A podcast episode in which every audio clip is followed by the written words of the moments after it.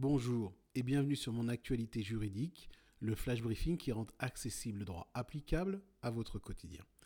En cette période de vacances scolaires, considérons une décision récente de la Cour de cassation relative à l'annulation d'un séjour par un voyagiste.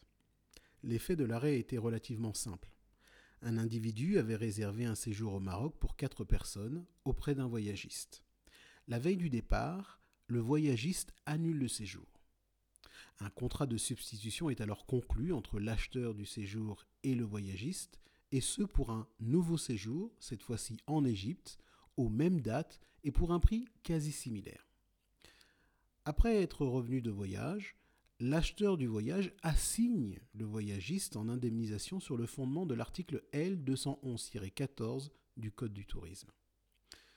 Dans sa version du 22 juillet 2009, version applicable au fait de l'arrêt, l'article L211-14 du Code du tourisme disposait que lorsque, avant le départ, le vendeur résilie le contrat en l'absence de toute faute de l'acheteur, eh bien la totalité des sommes versées par ce dernier, c'est-à-dire par l'acheteur du séjour, lui est restituée sans préjudice des dommages et intérêts auxquels il pourrait prétendre. La Cour d'appel a débouté l'acheteur du séjour de sa demande d'indemnisation.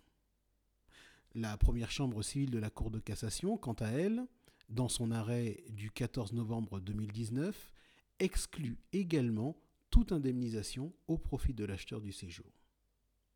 Elle relève en effet que ce dernier ne sollicite pas de dommages et intérêts en lien avec la déception qui serait résultée du changement de destination ou le préjudice particulier subi par la résiliation tardive ou non conforme du séjour, mais que l'acheteur du séjour eh demande uniquement l'application stricte de l'article L211-14 du Code du tourisme quant au remboursement du prix du séjour.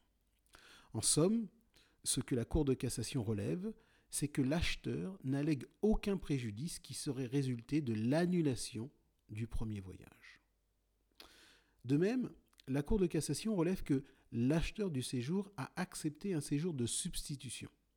Acceptation qui s'est manifestée par la conclusion d'un nouveau contrat de voyage conclu entre les mêmes parties et portant sur des conditions globalement similaires. Par conséquent, conclut la Cour, un voyage de, substitution ayant été accepté, l'indemnité prévue à l'article L211-14 du Code du tourisme est exclue. Voilà, c'est tout pour aujourd'hui.